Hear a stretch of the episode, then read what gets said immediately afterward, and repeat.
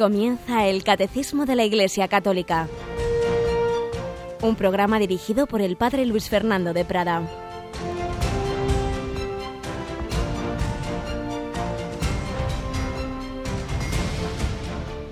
Alabados sean Jesús y María. Muy buenos días, querida familia de Radio María.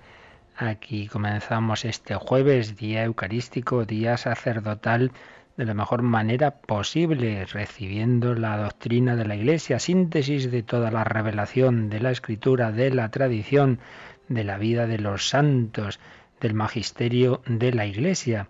Todo ello sintetizado en esa obra admirable, fruto de muchos años de trabajo que promulgó San Juan Pablo II, uno de los muchísimos legados de ese impresionante pontificado de un Papa Magno como esos papas que han tenido ese apelativo en la historia, San León Magno, San Gregorio Magno, sin duda pasará la historia también San Juan Pablo II, Magno. Y tenemos hoy a otra magna colaboradora, Yolanda. Buenos días. Buenos días. Bueno, no tan magna como Juan Pablo II. no para nada. Pero en fin, en fin, vamos camino, vamos camino por lo menos de querer ser santa, ¿verdad? Por lo menos intención tengo. Muy bien, eso es lo principal, Yolanda. Y también tenemos intención de vivir, de transmitir la vida de la Iglesia. Ayer dábamos rapidísimamente esas noticias, ¿verdad?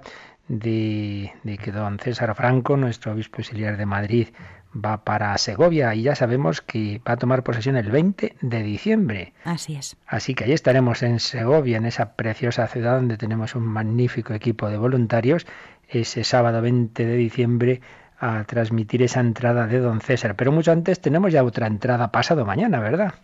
Tenemos la toma de posesión de Monseñor Celso Morga como arzobispo coadjutor de Mérida Badajoz. Este arzobispo, que hasta ahora ha trabajado en la curia vaticana, pues viene en efecto a España para colaborar el último etapa, la última etapa del pontificado de Monseñor García Aracil para luego quedarse ya, cuando se dice coadjutor quiere decir que luego ya va, ya está nombrado para sucederle en esa, en esa diócesis, en esa archidiócesis de Mérida, Badajoz. Esto será este sábado, a las 11 más o menos conectaremos porque a las once y media comienza esa celebración. Radio María os transmite, os comparte la vida de la Iglesia como ayer en tu, digo tú porque eres tú quien lo diriges, Yolanda, el informativo diocesano se nos daba la noticia de que el Papa había aceptado otra renuncia, ¿verdad? Así es, nos lo contaba el delegado de medios de Zaragoza, José Antonio, que en esos momentos, cuando él intervenía, eh, pues Monseñor Manuel Ureña estaba en una rueda de prensa eh, comunicando que el Papa había aceptado su renuncia por motivos de salud nuestro buenísimo don Manuel, con el que estuvimos en, el,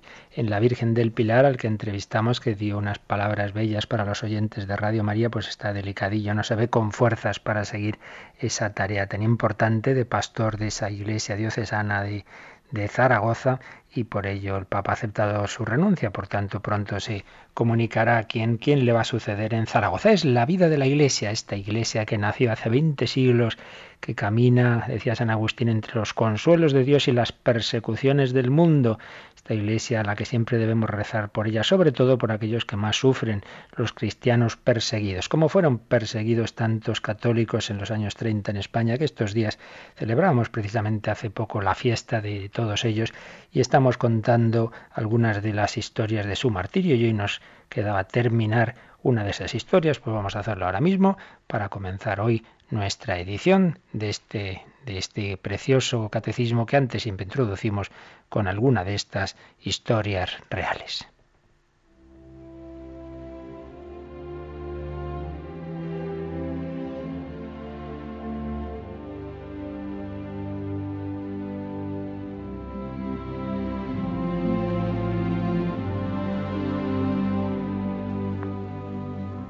Estábamos hablando de Francisco Castelló y Aleu, este joven que nacido cerca de Alicante, sin embargo, su familia se trasladó a Lerida y allí con 20 años fue detenido en 1936 simplemente por ser católico falsamente acusado de cargos políticos, no tenía ninguno, simplemente era católico. Al católico sin más, pues le llamaban muchas veces fascistas y porque sí y se buscaba una excusa política. Esto siempre ha ocurrido. Ocurría a los primeros cristianos que bajo el Imperio Romano pues no se les condenaba así formalmente porque fueran cristianos, sino por desobediencia al emperador, por delito de lesa majestad, porque claro, al ser cristianos no iban a adorar al emperador y entonces se buscaba una excusa política. Esto siempre ha sido así, siempre será así. Se buscan excusas para que ni siquiera tengan el título de mártires, pero Dios sabe la verdad y muchas veces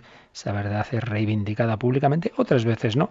Tampoco importa cuántos mártires anónimos habrá, pero para Dios nunca se es anónimo. Pues bien, nos habíamos quedado en que este joven de 20 años estaba detenido y había sido ya condenado a muerte. Y entonces, el día antes de su ejecución, escribe unas cartas. La primera la dirige a sus hermanas y a su tía. Ya de pequeñito había perdido a su padre y de adolescente a su madre. Le quedaban nada más sus hermanas y algunos tíos. Y entonces escribe a sus hermanas y tía. Acaban de anunciarme mi condena a muerte y nunca me he sentido tan dichoso como ahora. Estoy seguro de que esta noche estaré en el cielo con mis padres. Fijaos qué bella reacción, qué bella reacción. Si nosotros supiéramos que vamos a morir, diríamos eso, qué bien, la noticia más feliz. Esta noche estaré en el cielo con mi familia. Estoy seguro de que esta noche estaré en el cielo con mis padres. La providencia divina ha querido elegirme como víctima de los errores y pecados que hemos cometido. Qué humildad. En vez de acusar a los enemigos, en vez de odio, en vez de rencor, pensaba en que todo estaba en la providencia como reparación de los pecados de los mismos católicos. Me dirijo gustoso a la muerte. Nunca como ahora tendré tantas posibilidades de asegurarme la salvación. Ciertamente, quien muere por Cristo, la Iglesia siempre ha tenido esa certeza de que ni siquiera tendría purgatorio si es auténticamente un martirio. A Dios ofrezco los sufrimientos de este momento.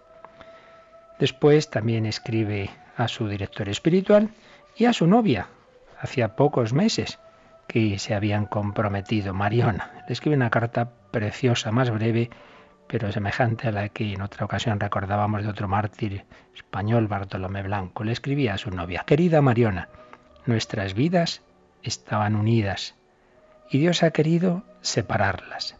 A Él le ofrezco, con toda la sinceridad de que soy capaz, el amor que siento por ti, amor intenso, puro y sincero. Tu desgracia me hace daño, pero no la mía. Puedes estar orgullosa. Dos hermanos y tu novio. Y es que dos hermanos de la joven ya habían sido víctimas de la revolución.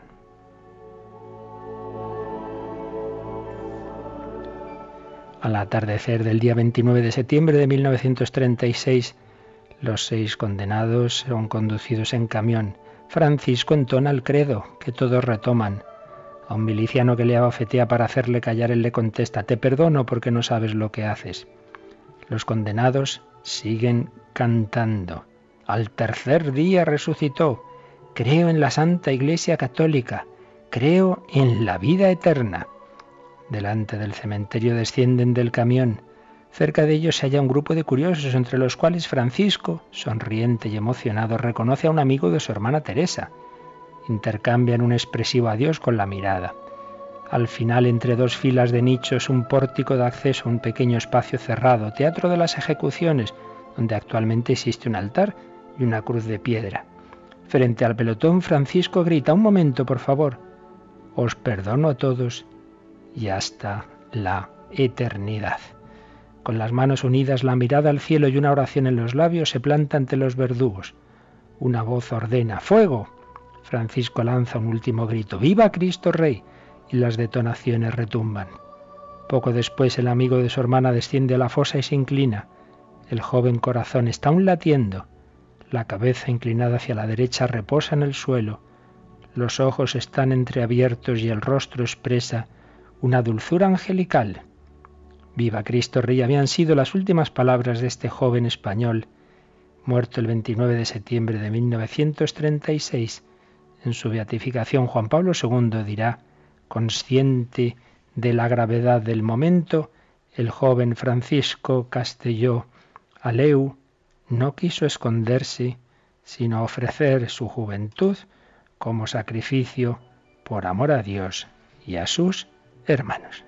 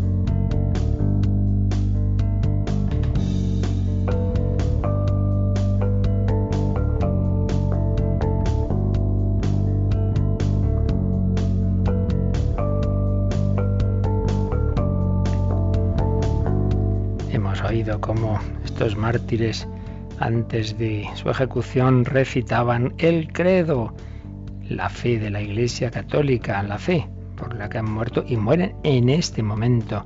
Tantos cristianos que les costaría renunciar a ella, jurar, apostatar, pues no. Más importante la fe que no son unas meras ideas que yo puedo tener o no, sino que es apoyarme en Dios nuestro Señor, que es ser su amigo, que es serle fiel a Él, que primero lo fue a su amor para conmigo aquello que decía uno de los también primeros mártires cristianos, San Policarpo, ya anciano, que querían que hablara mal de Jesús y decía, llevo 86 años recibiendo bendiciones de Jesucristo, ¿cómo voy a maldecirle ahora?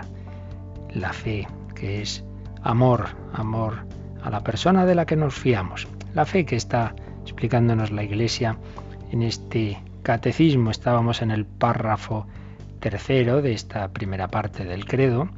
Habíamos visto creo en Dios, en el Dios trino, y estábamos con creo en Dios Padre Todopoderoso, el poder, la omnipotencia de Dios. Habíamos visto una introducción sobre los diversos atributos divinos, como Dios es la verdad, la bondad, el amor, Dios es eterno, Dios es infinito, Dios es toda perfección, Dios tiene todas esas perfecciones que están todas identificadas en realidad entre sí, aunque nosotros eh, mentalmente tengamos que, distinguirlas. Y después de esa introducción, pues nos habíamos centrado en este atributo, que es el que el credo nos, nos propone. Creo en Dios Padre Todopoderoso. Credo en un Deum Pater Omnipotente, la omnipotencia de Dios. Una omnipotencia que nos decía el primer número de este apartado, el 268, que tiene tres cualidades. Es universal, es amorosa y es misteriosa.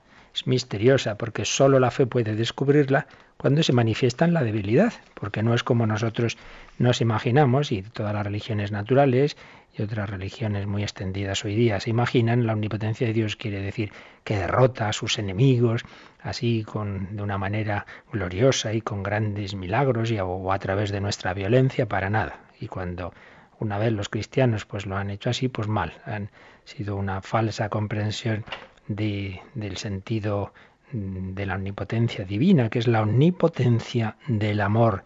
Dios pone todos sus atributos, por hablar de alguna manera, al servicio de su amor, de su misericordia. Y por eso nos dice el catecismo, y nos han explicado los papas, que sobre todo se manifiesta la omnipotencia de Dios, ni más ni menos que en la cruz de Cristo y por supuesto en su resurrección.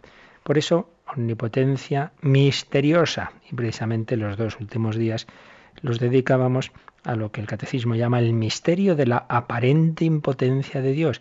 Hemos empezado ya a acercarnos a ese misterio del sufrimiento que nos desconcierta. Si Dios es todopoderoso y todo amoroso, como permite catástrofes, tragedias, muerte de inocentes, genocidios, el misterio de la aparente impotencia de Dios y hemos leído, resumido los últimos días un precioso artículo del padre López Quinta sobre ese aparente silencio de Dios. Parece que Dios no, no se entera o al menos se calla ante nuestro sufrimiento y ahí veíamos que no es así, ese silencio de Dios es precisamente porque Él no quiere apabullar, Él no quiere imponerse, no quiere estar ahí apareciendo con evidencia y haciendo milagros constantemente. Entonces todo el mundo creería, pero por interés y, y sin amor, no.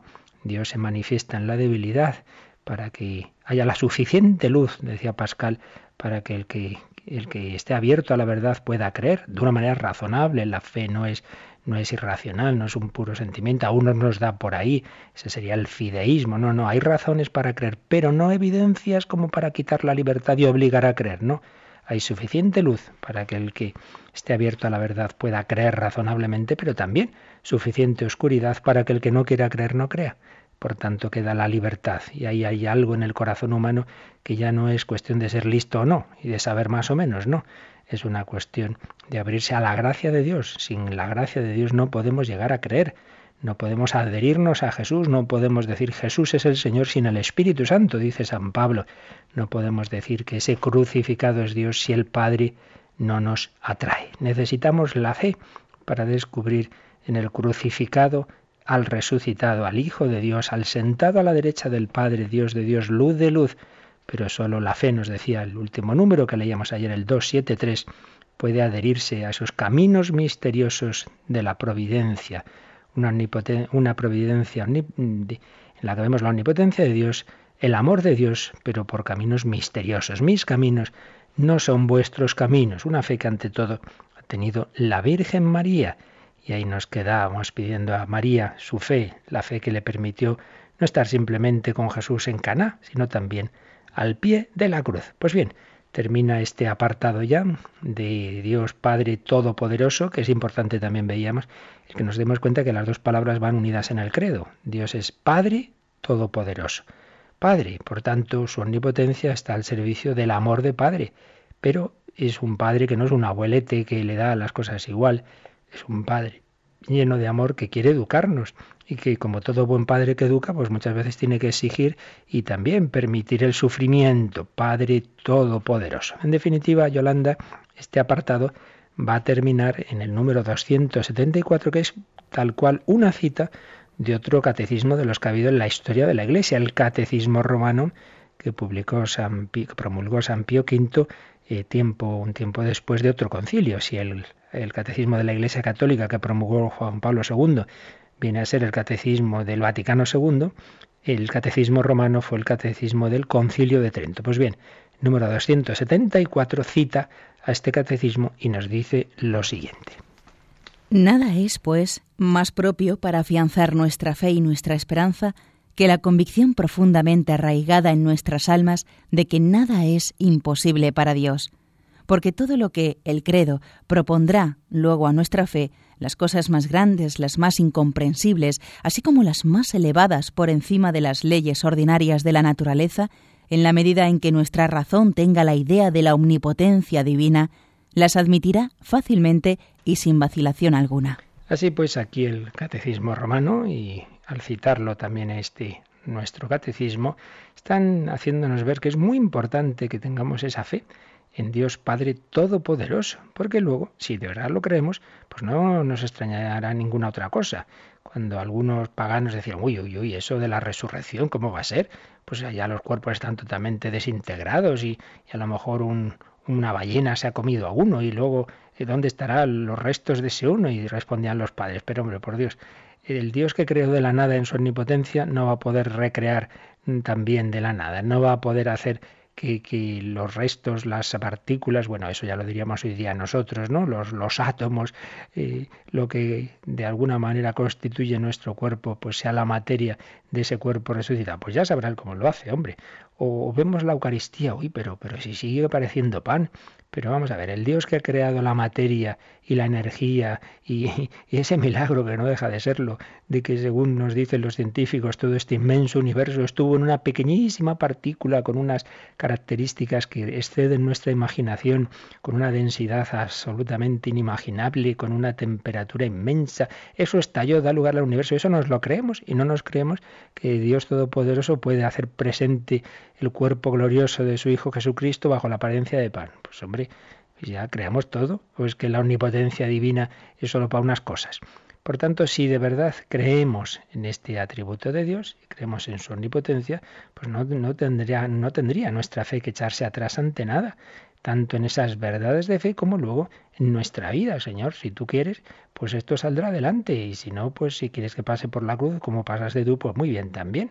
No tiene que extrañarnos nada. Esa oración preciosa que podríamos hacer al Señor, que, que alguna vez le hemos oído alguna charla al, Padre Sayer, Señor, ayúdame en esta, la verdad es que esto es un lío muy gordo, no sé cómo vas a sacar de esta, pero me has sacado de otras, pues también me sacarás de esta. Esa confianza en que nada es imposible para Dios. Vivir en sus manos, como el niño pequeño que dice, oh, mi papá sabrá, pues esa confianza en que otro más grande lleva nuestra vida. ¿Te acuerdas Yolanda, ese anuncio del niño dice, oye, que llamo a mi primo, ¿eh? El de, el de Zumosol, ¿verdad? Ah, sí. Bueno, pues nosotros no tenemos un primo, sino un padre, que ese sí que es todopoderoso, ¿verdad? Y que él sabe lo que hace y lo que permite. Por lo tanto, esta, esta fe va muy unida a la virtud de la esperanza. Por eso en los números marginales que el catecismo cita aquí, está el 1814 sobre la fe, como ese punto de la fe ya lo vimos ampliamente, vamos a leer el otro. En 1817 que nos habla el catecismo de la esperanza, tan ligada a esta fe en la omnipotencia divina. La esperanza es la virtud teologal por la que aspiramos al reino de los cielos y a la vida eterna como felicidad nuestra, poniendo nuestra confianza en las promesas de Cristo y apoyándonos no en nuestras fuerzas, sino en los auxilios de la gracia del Espíritu Santo. Mantengamos firme la confesión de la esperanza, pues fiel es el autor de las promesas. El Espíritu Santo que Él derramó sobre nosotros con largueza por medio de Jesucristo nuestro Salvador, para que, justificados por su gracia, fuésemos constituidos herederos en esperanza de vida eterna. Es un número precioso con varias citas. Primero se nos recuerda que es una virtud teologal. Ya sabéis que hay tres virtudes teologales, es decir, que se dirigen directamente a Dios. De alguna manera todas las virtudes se relacionan con Dios, pero hay tres que de una manera especial tienen por objeto directo a Dios, las demás de objeto indirecto, las demás virtudes ya habían sido tratadas por filósofos griegos como Aristóteles en su Ética Nicómaco, las grandes virtudes cardinales, prudencia, justicia, fortaleza, templanza, pero en cambio hay virtudes que son específicamente cristianas, estas virtudes teologales, la fe, la esperanza y la caridad. Pues bien, la esperanza es esa, segunda virtud teologal por la que aspiramos a qué? Al reino de los cielos y a la vida eterna el último objetivo de nuestros deseos y esperanzas debe ser esa vida eterna. Eso es lo que realmente Dios nos ha prometido y lo demás tanto cuanto nos ayude a acercarnos a esa vida eterna. Pero eso implica también confiar en que Dios nos va a dar los auxilios, los medios que necesitamos para llegar a esa vida eterna, de tanto de tipo sobrenatural como natural. Entonces, si me conviene para llegar a ese objetivo final de mi vida, unirme con Dios eternamente, que eso es la santidad, la unión plena con Dios.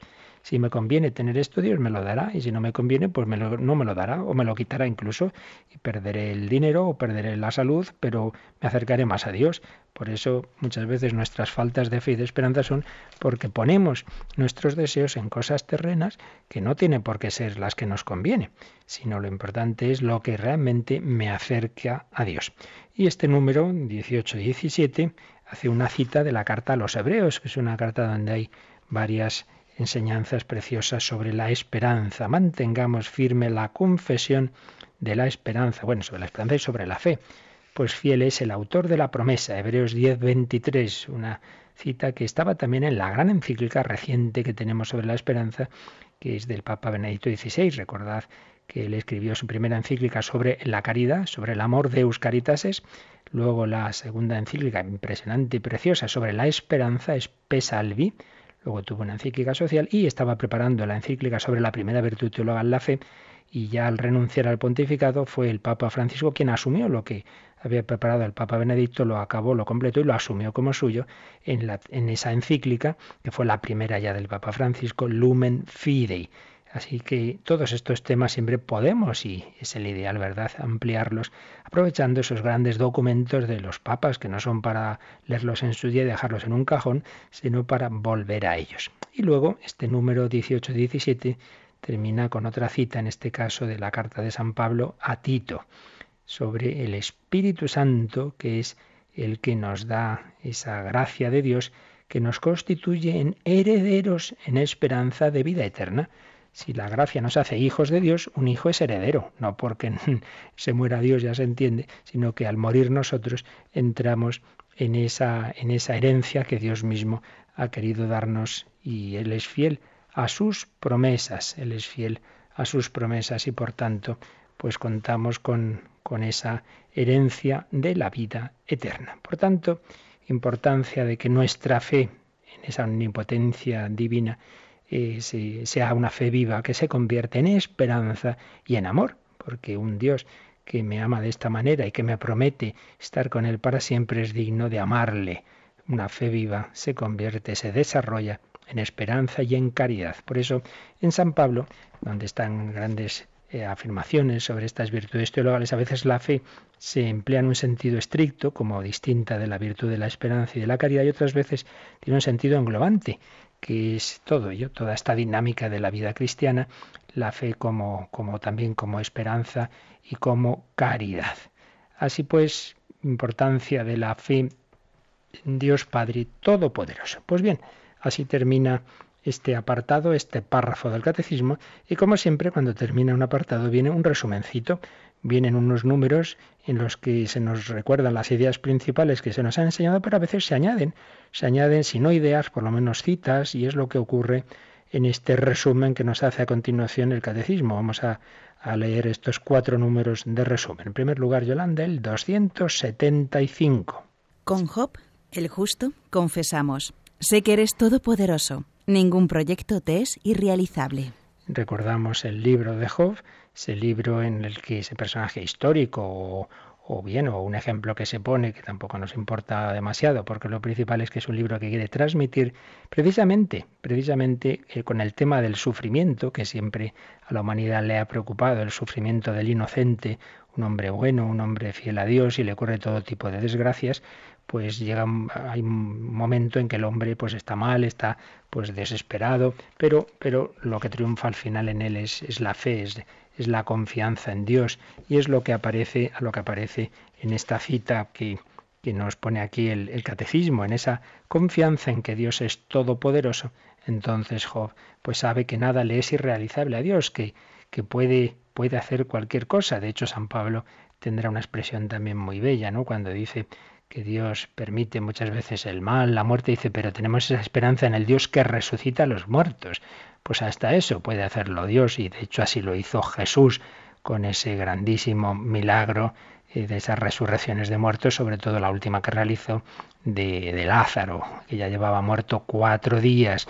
Por eso también pensemos que nuestra situación es de muerte, cuando nos parece que algo en nuestra vida no tiene solución, llevo ya años con esto, esto ya no tiene salida, o situaciones pues mm, colectivas, eh, nacionales, mundiales, etcétera. Dios siempre tiene una carta escondida, siempre hay algo que nosotros ni se nos ocurre, a nosotros ni se nos pasa por la mente, pero el Señor realmente sí que sabe y puede.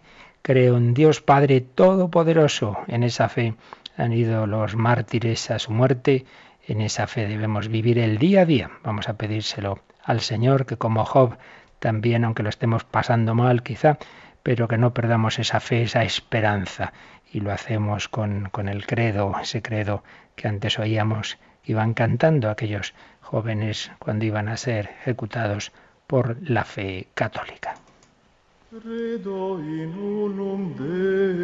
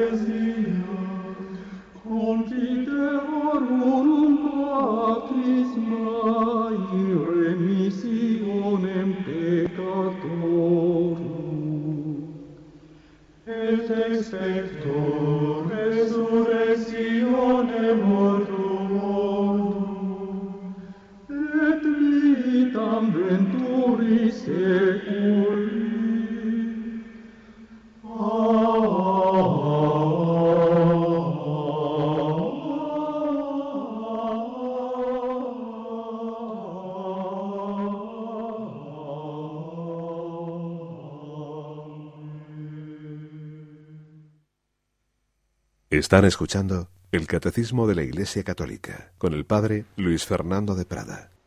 Credo in unum Deum, en el Dios Todopoderoso, en el Dios Padre, Hijo y Espíritu Santo, que ha puesto toda su omnipotencia al servicio de su amor a ti y a mí, a cada uno de nosotros. Dios nos ama, Dios nos ama con toda su ser, con todo su ser, con toda su omnipotencia.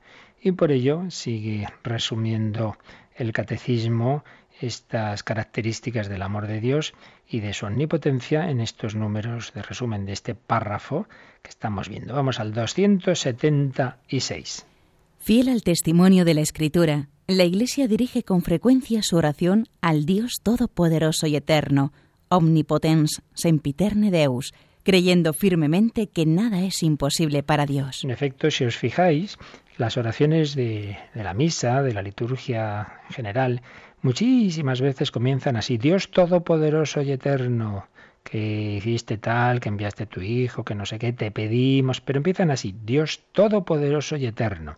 Por tanto, eh, al pedir algo nos fijamos especialmente este, en estos dos atributos divinos, que es todopoderoso y por eso le pedimos, porque sabemos que todo lo puede. Ya hemos explicado que un todo lo puede quiere decir en sintonía con su verdad, su sabiduría y su amor. Dios no puede hacer lo que es absurdo, pero eso es que eso no es omnipotencia, eso sería ir contra que Él es la verdad y la sabiduría.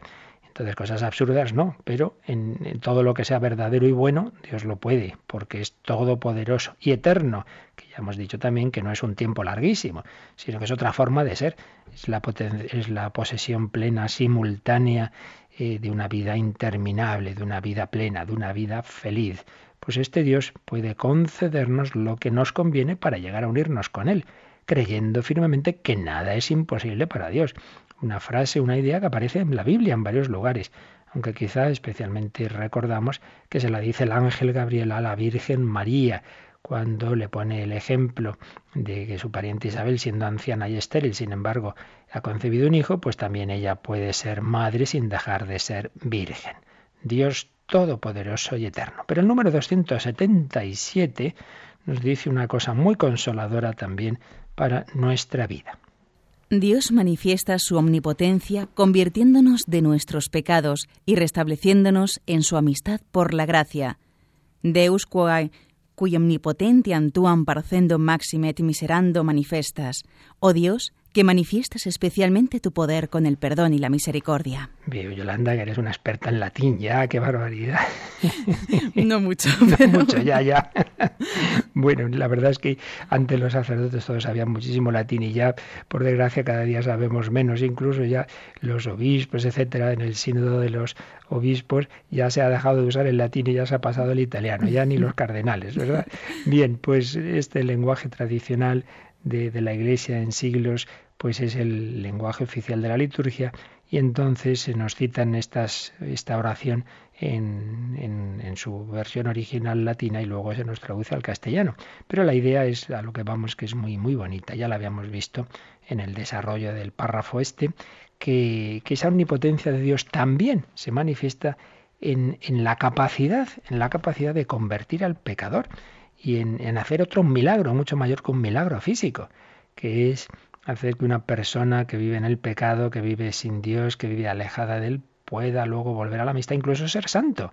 Y esto lo tenemos en la historia de la Iglesia, como Dios ha hecho esos milagros de convertir a un Saulo perseguidor en un San Pablo apóstol, como ha convertido un Agustín, que era un, un calavera, una vida disipada desde los 17 años de pareja, de hecho, de, con una que nada hay nuevo bajo el sol, y vanidoso y, desobediente y todo lo que quieras y más, y cómo le convierte en uno de los santos padres más importantes de la historia de la Iglesia, un Íñigo de Loyola que a poco mata a uno porque no le cede la cera y luego pues llega a ser San Ignacio de Loyola, etcétera, etcétera, etcétera.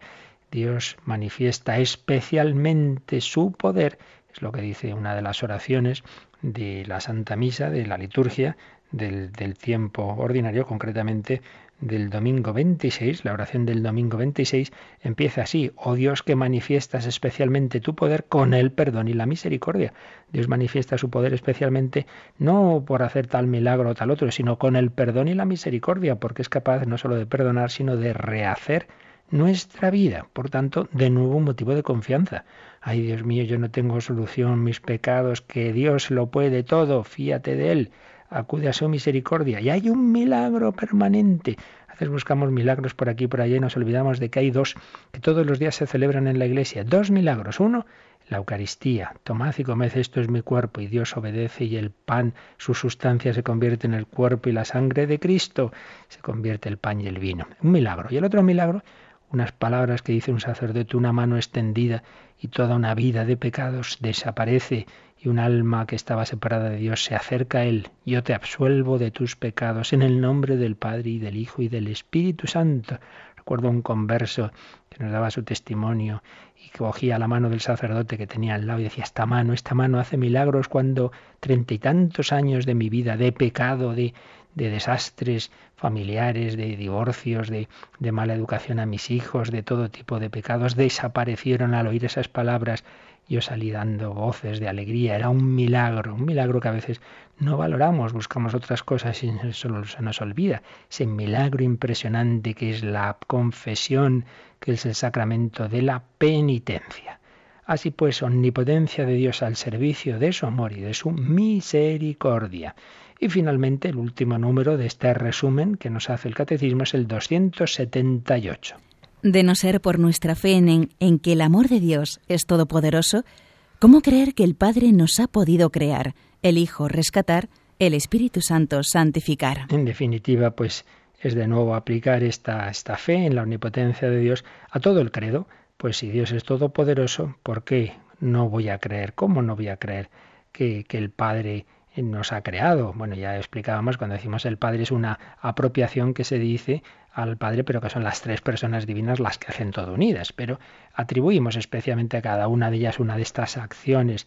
Entonces, eh, si no creyéramos en la omnipotencia de Dios, pues claro, nos costaría creer que, que, Dios ha podido crear este universo, que el Padre nos ha podido crear, el Hijo rescatar, nos han rescatado las tres personas divinas, pero es el Hijo la persona que se ha hecho hombre, la que bajó del cielo a la tierra. ¡Uy, qué cosas más raras! Pero hombre, cree en la omnipotencia de Dios y además en el amor infinito, un amor infinito y omnipotente es capaz de cualquier cosa, también de bajar del cielo a la tierra. Y también el Espíritu Santo ha bajado, por hablar a nuestra manera, del cielo a la tierra, a tu alma, a santificarte.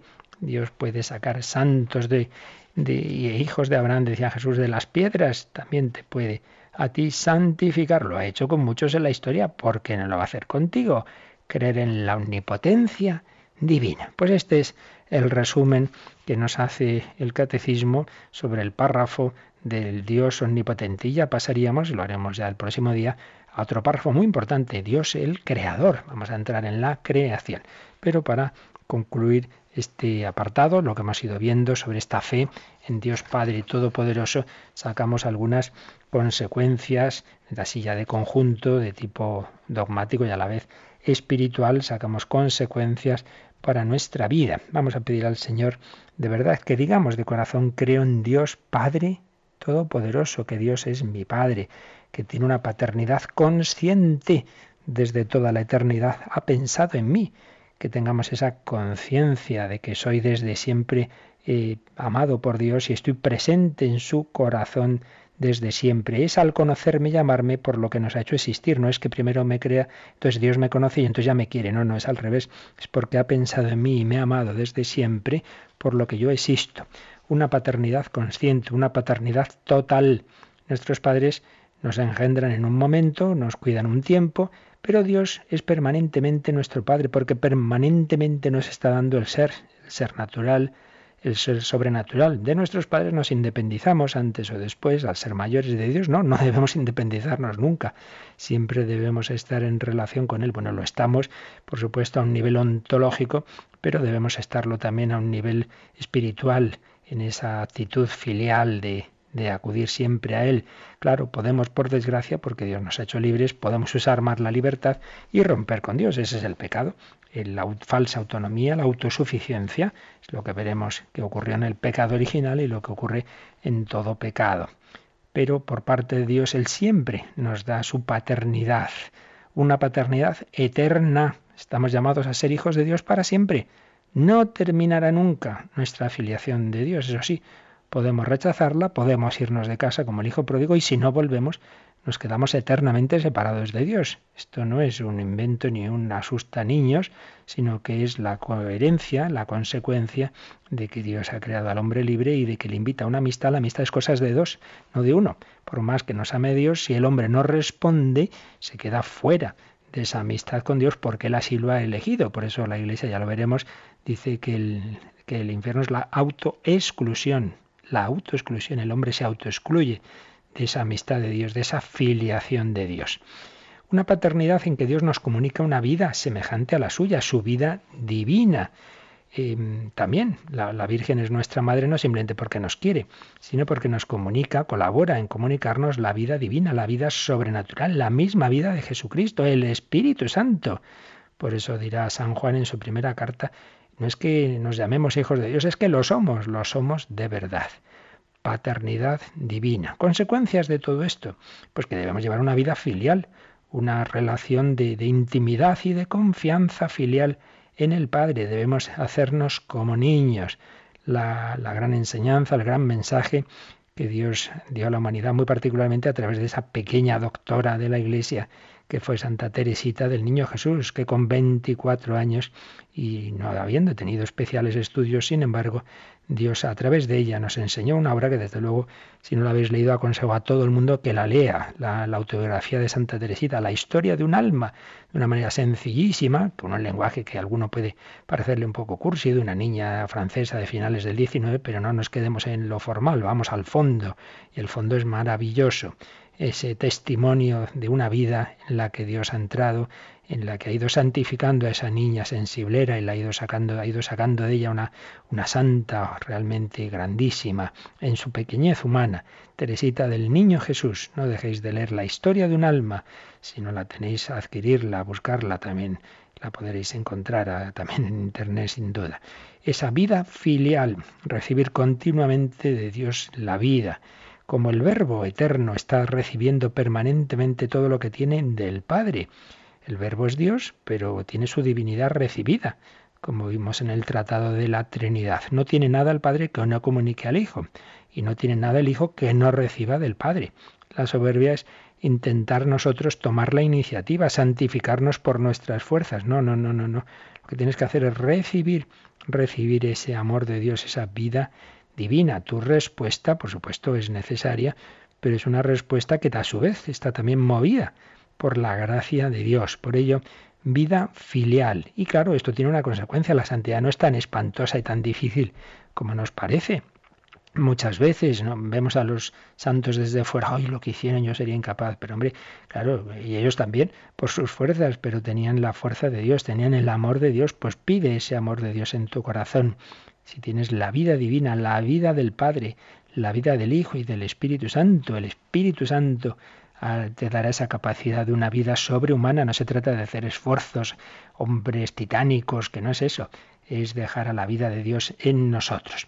Contemplemos esas cualidades que hemos ido viendo, esos atributos de Dios Padre, su omnipotencia. Si el niño pequeño cree que el papá le puede conseguir cualquier cosa, pues mucho más nosotros. Mi Padre es Dios omnipotente, Dios todopoderoso. Pues piénsalo despacito. En tu oración piensa, Dios puede mi santidad, puede la de los demás, Dios puede arreglar esto, lo otro. Él sabrá confiar en Dios, esa omnipotencia que siempre debemos meditar unida a su amor Dios tiene un amor creador, un amor salvador. Él es el amor con mayúsculas, la fuente de todo amor. Pues confianza, hombre, confianza. Y además, infinitamente sabio, nada se le escapa.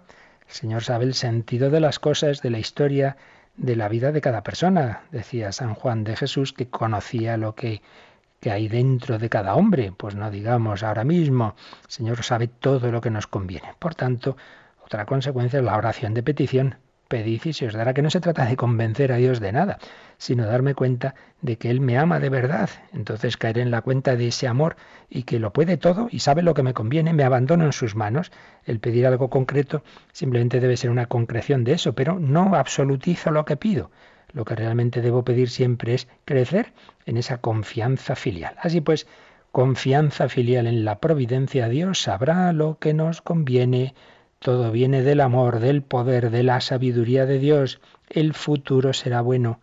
No hay nada que temer. ¿Qué nos separará del amor de Dios? Todo está en sus manos. Vivir con la paz y la confianza del niño pequeño, que sabe que sus padres le darán lo que necesite, que no tengan miedo. Recuerdo, y lo habréis oído quizá en alguna charla de este profesor polaco, Marcin eh, que nos ha hablado sobre la misericordia divina, que le ocurrió en su vida un momento que estaba con unas dudas serias de qué decisión tomar, estaba preocupado, no se atrevía a una determinada decisión, y en esto una de sus niñas pequeñas estaba subida en una, mesa y no se le ocurre más que papá, ven, ven, ven, y estaba todavía el padre a un metro y la niña se tiró al vacío. Y claro, él la agarró y, y entonces él pensó, ¿qué lección me ha dado Dios? Mi niña se ha tirado al vacío porque estaba segura de que yo la sujetaría y yo no me atrevo a dar este paso como si mi Padre Dios no me sujete. Entonces tomó esa decisión y luego vio que en efecto era lo que Dios quería. Confianza en Dios como el niño en sus padres.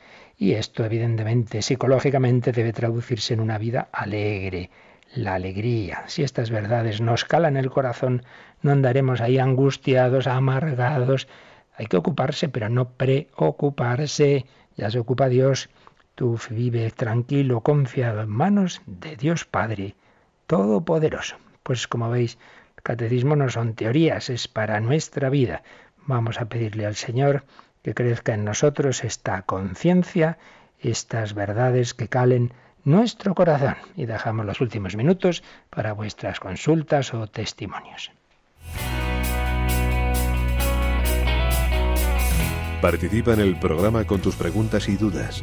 Llama al 91 153 8550. También puedes hacerlo escribiendo al mail catecismo arroba radiomaria.es. Catecismo arroba radiomaria.es.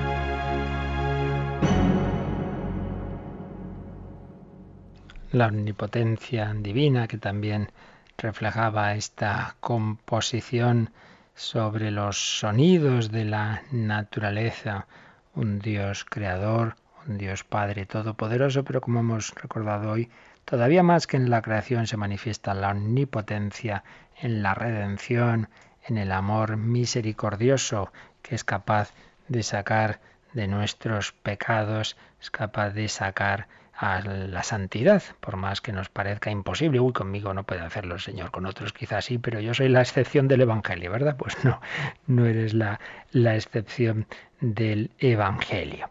Tenemos ahí a Yolanda cogiendo el teléfono, no sé si... Así es, padre.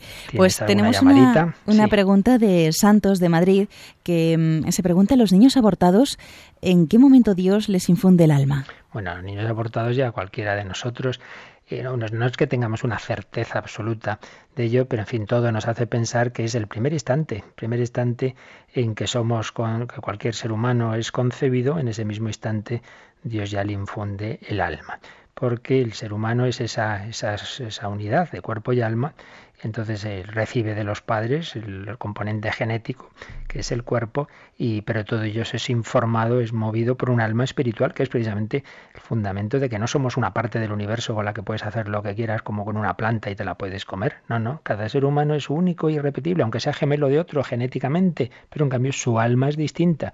Entonces todo nos hace pensar que es inmediatamente, nada más ser concebido al primer instante, ese momento que claro, no, no podemos saber con certeza cuál es, pero en cualquier caso antes en este caso que nos pregunta, antes del aborto, es decir, desde el primer momento de la concepción.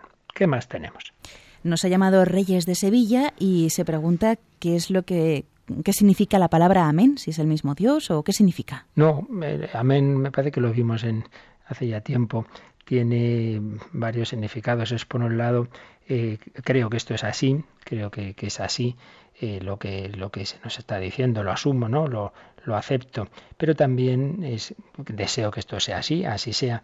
Pero hay un sentido previo que, vimos en su momento, que en el, Jesús, cuando Jesús dice, amén, amén, dico bobis, en verdad, en verdad os digo es la fidelidad de Dios. Esto es verdadero, os digo, en serio, esto, esto es seguro, esto es cierto. Entonces, por parte de Dios es la, la afirmación de, que se os apoya en su sabiduría infinita y por parte nuestra es creerlo. Sí, sí. Por ejemplo, cuando te muestran la Sagrada Forma, el cuerpo de Cristo, el sacerdote dice, esto es el cuerpo de Cristo, y tú dices, lo creo, y porque lo creo puedo recibirlo. Si tú no creyeras eso, no podrías comulgar. ¿Qué más? Y tenemos un testimonio de Pilar de Madrid que nos cuenta mm, cuando Dios te quita la ceguera, eres capaz de verle hasta en la enfermedad. El cáncer de su padre, pues le ayuda a ver más a Dios porque su relación ha mejorado mucho, incluso su padre es menos soberbio. Y quería dar ese testimonio. Pues muchísimas gracias por ese testimonio. Ciertamente, muchas veces tenemos los sacerdotes, eh, somos conscientes, los médicos, a mí a veces me han contado alguno, pues testimonios parecidos, que personas que precisamente al llegar a una situación límite, una enfermedad propia o de un familiar, pues descubren valores espirituales, familiares, mucho más importantes. Por lo que decimos, Dios permite el mal para sacar un mayor bien de él. ¿Teníamos algo pendiente? Sí, Concha de Palma de Mallorca eh, nos cuenta que cuando tiene ya un dolor muy fuerte como es la muerte de su hijo joven, pues que ella piensa en el Señor y que es en ese momento cuando siente mucha paz. Mm, pregunta si eso es normal, si puede ser porque ella sea optimista, porque no puede creer que Dios le dé esta paz. Sí, bueno, por supuesto que claro que puede ser, no faltaría más. Dios es capaz de eso y de muchísimo más. Yo recuerdo, yo recuerdo una chica de una de las parroquias en que yo he estado muy sensible, pues que lloraba un poco por todo, y cuando murió su madre, yo decía, madre mía, esta pobre chica, ¿cómo estará? Y me contaba todo el mundo que fue impresionante cómo en el propio tanatorio la fortaleza, pero es que incluso, incluso algo que puede parecer hasta escandaloso, hasta a veces riéndose y tal. dice, pero ¿cómo es posible? Y ella me lo decía, no, no, Dios me dio una alegría interior muy grande. Pues claro que sí, claro que puede ser. Concha, muchas veces yo veo que llamas con, con este tema, lo llevas ahí en el corazón. Yo te diría que no le des más vueltas, no le des más vueltas. Y claro que el Señor te está dando esa fortaleza, otros no lo entienden, otros que tienes a tu alrededor, tus amigas, nos has dicho en más de una ocasión. Yo te diría que no, no le des más vueltas, no, no hagas más esa pregunta, fíjate, fíjate del Señor. Y en todo caso, creo que no es tanto una pregunta doctrinal para el catecismo, para Padre Miguel Ángel, sino es una, es una cuestión que yo creo que en todo caso debes hablar a nivel personal con un sacerdote que tengas cerca. Es más un tema de dirección espiritual, porque teóricamente está clarísimo que no hay que darle vueltas. Claro que sí, que Dios puede dar esa alegría y esa esperanza, que no es psicológico, que no es que tú te lo inventes, pero yo creo que ya más de eso es un tema más para que lo hables a ese nivel personal, ¿no? De, de dirección espiritual, de confesión, llámalo como quieras, ¿no? Y estate tranquila, que claro que sí, que el Señor en su amor y en su omnipotencia por un lado pues ha dado a tu hijo esa lo que lo que esa esa felicidad eterna y a ti la, la serenidad y la alegría y la fortaleza. Bueno, pues tenemos que irnos porque la omnipotencia divina no hace el tiempo más largo, ¿verdad? no, no es así. Porque no hace cosas raras, ¿verdad? La omnipotencia no es ir contra, contra, contra la propia sabiduría de Dios. Así que tenemos que dejarlo. Precisamente citábamos al el catecismo del Padre Miguel Ángel. La oración viene mañana, el sábado, el último de los programas en torno al catecismo de, reposición de aquellos que dedicamos al ateísmo, que muchos también nos están pidiendo, porque están basados en unas conferencias extraordinarias de de quien fue obispo de Cuenca, Monseñor Campos, el ateísmo contemporáneo. El sábado será la última de esas síntesis, de esas conferencias sobre el ateísmo contemporáneo y eso a las 8 de la mañana y luego a partir de las 11 la retransmisión de la, de la entrada como arzobispo coadjutor de Mérida Badajoz de Monseñor Celso Marga. Pues pedimos vivir este jueves, este jueves eucarístico, este jueves sacerdotal, en el amor de la Trinidad. La bendición de Dios Todopoderoso, Padre, Hijo y Espíritu Santo, descienda sobre vosotros. Feliz día en el Señor.